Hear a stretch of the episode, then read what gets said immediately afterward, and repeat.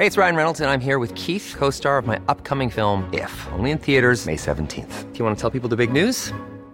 All right, I'll do it. Sign up now and you'll get unlimited for $15 a month in six months of Paramount Plus Essential Plan on us. Mintmobile.com slash switch. Upfront payment of $45 equivalent to $15 per month. Unlimited over 40 gigabytes per month. Face lower speeds. Videos at 480p. Active Mint customers by 531.24 get six months of Paramount Plus Essential Plan. Auto renews after six months. Offer ends May 31st, 2024. Separate Paramount Plus registration required. Terms and conditions apply if rated PG.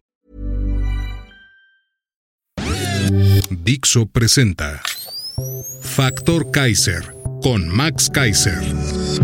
Dixo is back. Información trascendente con Max Kaiser. Factor de cambio. Factor Kaiser. Como todos los viernes, las 10 en 10. Sí, las 10 noticias más importantes de esta compleja semana en solo 10 minutos, para que de manera fácil y rápida estés enterado y entiendas lo más importante que ha sucedido en esta compleja semana. Te quiero agradecer por estar conmigo una semana más y te quiero agradecer también porque sé que compartes por todos lados este contenido y que te estás convirtiendo en un factor de cambio. Sé que eres de estas personas que no está conforme con lo que está pasando hoy en este país y que quiere hacer mucho más. Este es un espacio para ti este es un espacio para todas las personas que no nos conformamos con lo que vivimos hoy, que no queremos vivir en un país con violencia, con pobreza, con inseguridad, con desigualdad. Queremos vivir en un país mejor y sabemos que es posible. Por eso estás aquí conmigo y te lo agradezco en el alma. Vamos a ver las 10 de esta semana. La 1. El crimen organizado ocupa Chiapas. No exageren, dice López. Gracias a un video que circuló desde el sábado pasado en redes sociales, pudimos ver con terror una escena que debería de prender todas las alarmas rojas de este país. En la carretera panamericana, habitantes de los municipios de las regiones fronteriza y Sierra de Chiapas recibieron entre aplausos a una caravana de hombres armados, presuntamente integrantes del cártel de Sinaloa. De acuerdo con medios locales, los supuestos miembros del cártel de Sinaloa habrían retirado los bloqueos que mantuvo un grupo rival, el cártel Jalisco Nueva Generación, durante 13 días en comunidades de frontera Comalapa y Chocomucelo.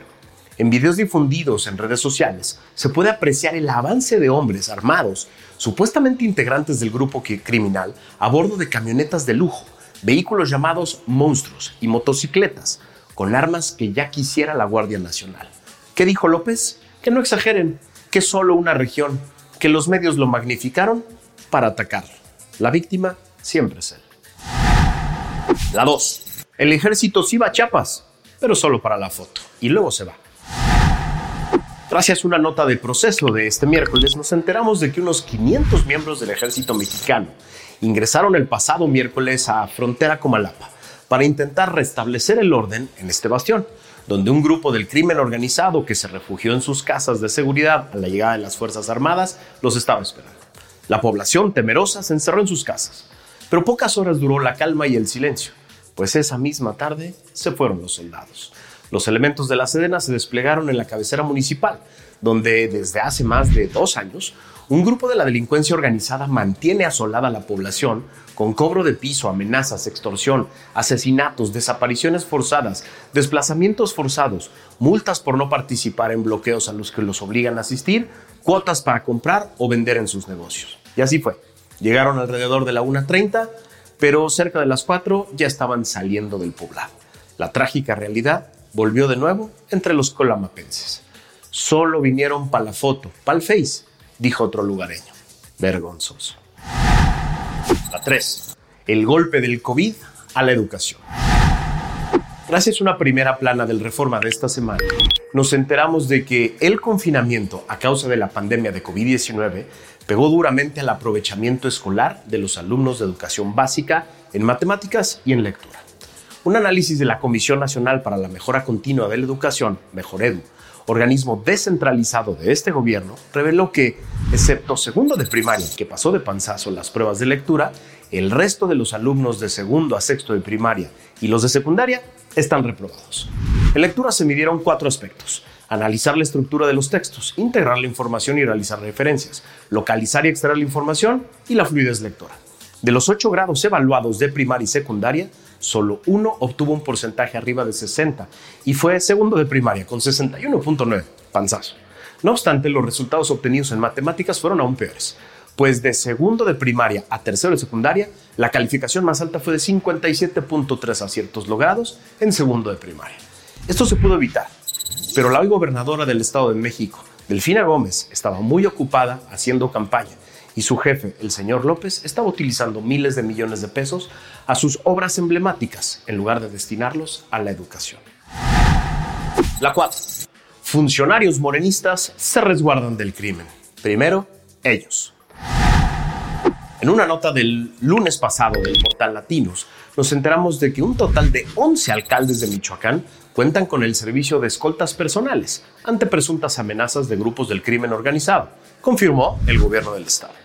En otra nota del 28 de agosto pasado, en el portal Eje Central nos enteramos de que el jefe de escoltas de seguridad de aquel infame Mario Marín y Adolfo Caram, responsable de la detención y tortura de Lidia Cacho, ahora fue contratado para cuidar en sus iras por Puebla al diputado morenista, coordinador de la bancada y precandidato de ese partido a gobernar ese estado, Ignacio Mier.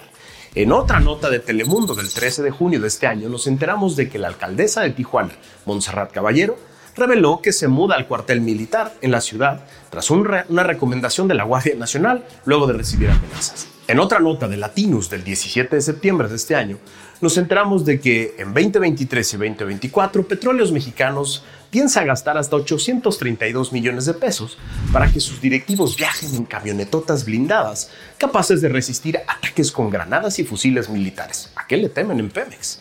En otra nota del 2 de julio de este año, gracias al portal Latinus, nos enteramos de que los familiares de Andrea Chávez habían utilizado un avión privado presuntamente de las Fuerzas Armadas el día que la diputada morenista presentó su primer informe de actividades legislativas de la Cámara de Diputados en un evento en Chihuahua en enero pasado. Niegan la inseguridad, pero son los primeros en resguardarse de ella. A nosotros, los simples mortales, que nos cargue el payaso. La 5. Morena utilizó a las familias de Ayotzinapa y luego los votaron. Desde que se supo de la desaparición de los 43 en Ayotzinapa, sin pruebas concretas en la mano, López y su grupo acuñaron una de las frases más utilizadas política y electoralmente de la historia de este país. Fue el Estado. Y aunque todo apuntaba a una responsabilidad directa del presidente municipal de Iguala y su esposa, impulsados en su momento por el propio López, quienes hoy ocupan el gobierno federal, lograron desde entonces que la acusación y la responsabilidad se ubicara, por lo menos políticamente, en el gobierno de Peña, en el gobierno federal. Los propagandistas de López, como Pigmenio Ibarra y decenas de académicos, intelectuales, miembros de organizaciones de la sociedad civil, convirtieron el caso en una poderosa herramienta electoral para su causa. Ya en campaña, López les prometió a los familiares que encontraría a sus hijos, que se sabría la verdad y que haría justicia, caiga quien caiga, dijo. El 25 de mayo del 2018, por ejemplo, en plena campaña en Iguala Guerrero, López dijo, cito, para cuidar a los jóvenes tenemos que encontrarlos. Esos 43 jóvenes que no hemos podido encontrar, no hemos tenido justicia, no hemos tenido derecho a la verdad. Son familias que no han tenido justicia en este país de un gobierno mentiroso. Según el reporte del financiero del evento, esto lo dijo entre lágrimas. Hoy, los familiares de los 43 acusan al gobierno actual de proteger a miembros del ejército y de esconder piezas clave de información para dar carpetazo al caso. Hoy, el gobierno habla, avala la verdad histórica que siempre rechazó. ¿Dónde están todos esos intelectuales, académicos, actores y demás farsantes que hacían vigilias, pasaban listas y le gritaban asesino al presidente y al Estado? El silencio cómplice los pinta de cuerpo entero. La 6 regresa el terror a Monterrey. Hace algunos años se vivieron momentos de auténtico terror en el estado de Nuevo León y en especial en Monterrey. Hartos de esta espiral de violencia, empresarios, líderes sociales y la población en general acordaron con el gobierno local y los municipales poner un alto al terror. Lo lograron y por muchos años la capital del estado regresó a la paz y al progreso. El terror regresó esta semana. Gracias a una nota del portal Latinos nos enteramos de que la Fiscalía General de Justicia del Estado de Nuevo León confirmó el martes pasado el hallazgo de al menos siete cuerpos y cinco bolsas con restos en los municipios de San Nicolás de los Garza, García, Santa Catarina, Juárez y Apodaca. Todo esto sucede mientras el gobernador del estado, Samuel García, anda de influencer en las redes sociales, jugando al precandidato, aliado de López, en lugar de gobernar y atender los problemas de su entidad. se torna cada día más difícil al presidente López negar la realidad. La violencia está fuera de control, aunque no lo quiera reconocer. La 7. Decálogo de comportamiento ciudadano en elecciones. Viene una durísima batalla electoral que definirá el futuro de nuestro país. México está dividido en dos. Dos grandes bandos, quienes quieren continuidad del obradorato y quienes queremos una alternativa política. Creo que es un buen momento para diferenciarnos del presidente de Morena y de sus aliados y porristas, que están dispuestos a lo que sea para mantener el poder. Por eso les quiero proponer un fácil decálogo de comportamiento ciudadano para estas elecciones. 1. No hablar de la religión o de las creencias de las y los candidatos. 2. No hablar de las características físicas de las y los candidatos. 3. No utilizar su origen familiar como tema de crítica o ataque. 4. No involucrar a sus hijos o parejas en la contienda. 5. No referirse a sus preferencias personales ni a su vida privada. 6. No utilizar ni difundir mentiras probadas. 7. No utilizar ni difundir mensajes de odio en contra de personas y candidatos. 8. No divulgar datos personales que los pongan en peligro o pongan en riesgo a sus familias. 9. No responder ni dar publicidad a los violentos, los racistas, misóginos, antisemitas, xenófobos o clasistas que te quieren provocar con sus mensajes. Y 10. No alentar ni difundir mensajes de otros que contradigan estos principios aunque creas que benefician a tu causa. Nada de esto es necesario para ganar una batalla electoral que está más abierta que nunca. Se vale la crítica dura y directa. Se vale burlarse del poder cuando éste se quiere burlar de nosotros con estupideces y mentiras. Se vale poner en ridículo a aquellos que desde el poder pretenden engañarnos. Pero todo eso se puede hacer comprometiéndonos personalmente con este decálogo. Discutamos de política, discutamos de salud, de educación, de seguridad, discutamos de soluciones y alternativas, discutamos sobre el futuro de México y dejemos solo aquellos que solo quieren hablar de odio y de división. La 8. Insisten en la necedad de la megafarmacia. En una nota de Animal Político de esta semana nos enteramos de que nadie se atrevió a explicarle a López que su propuesta de la megafarmacia era un disparate. Iniciará operaciones con el almacenaje de medicamentos de venta libre, informó este miércoles la Comisión Federal para la Protección contra Riesgos Sanitarios, COFEPRIS. Además, COFEPRIS anunció que acompañará a Birmex, empresa mayoritariamente estatal, en el proceso regulatorio para crear y operar esta megafarmacia que se llamará oficialmente Almacén Nacional de Medicamentos. Es decir, para complacer al señor de Palacio, harán una bodegota de medicamentos genéricos. Habrá fotos electorales, discursos mentirosos y luego tendremos que pasarla a la larga lista de fracasos multimillonarios del obradorato. Todo porque nadie se atreve a decirle al señor que propone puros disparates en las mañaneras que nos salen en un dineral. La 9. ¿Qué hizo el Insabi con los 114 mil millones de pesos que tuvo a disposición?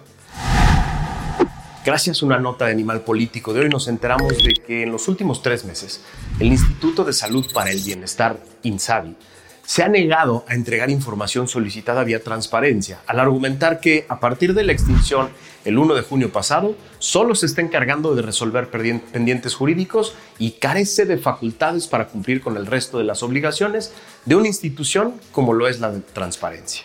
En todas las solicitudes que el INSABI ha recibido de junio a septiembre de este año, no ha entregado nada de información y en cambio responde que quien debe hacerlo es el organismo que lo sustituyó, es decir, el IMSS Bienestar. Ahí pregúntenle a ellos.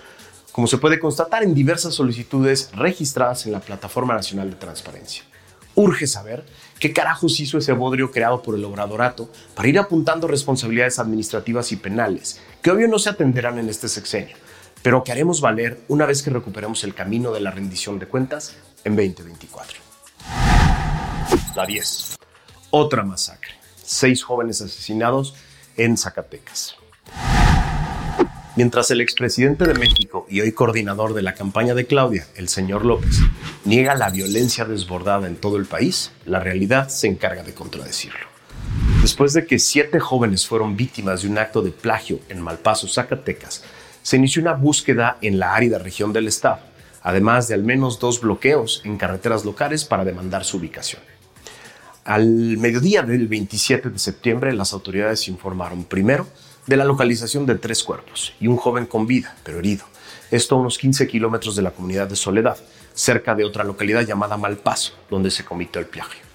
fue Sergio Giovanni Acevedo, de 18 años de edad, quien logró sobrevivir y se recupera en el Hospital General de Zacatecas de fracturas en el cráneo y en la nariz, así como otras lesiones. Posteriormente, la Fiscalía del Estado confirmó que fueron seis los cuerpos hallados, los cuales se someterán a las pruebas periciales pertinentes para determinar que efectivamente corresponden a los recién desaparecidos.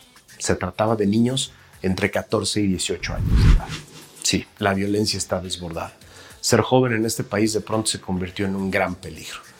¿Dónde está el gobierno y dónde está López? ¿Dónde están las personas que prometieron que se iban a encargar de nuestra seguridad? están en campaña. Están haciendo campaña porque quieren mantener el poder.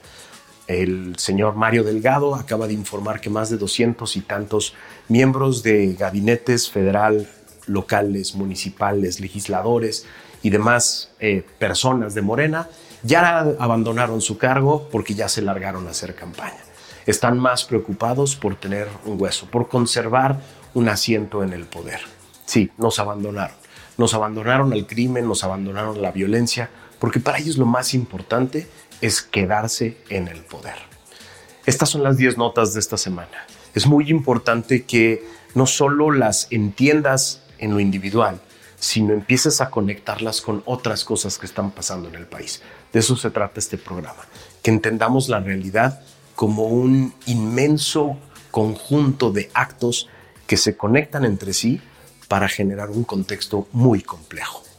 Es momento de enterarnos, es momento de reflexionar y es momento de generar nuestro propio criterio para ir avanzando hacia el 2024 con la capacidad de entender qué queremos, qué país queremos. Gracias por haberme acompañado esta semana. Nos vemos la que sigue. Dixo is back.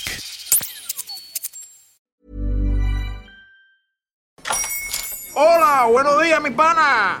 Buenos días, bienvenido a Sherwin Williams. ¡Ey! ¿Qué onda, compadre?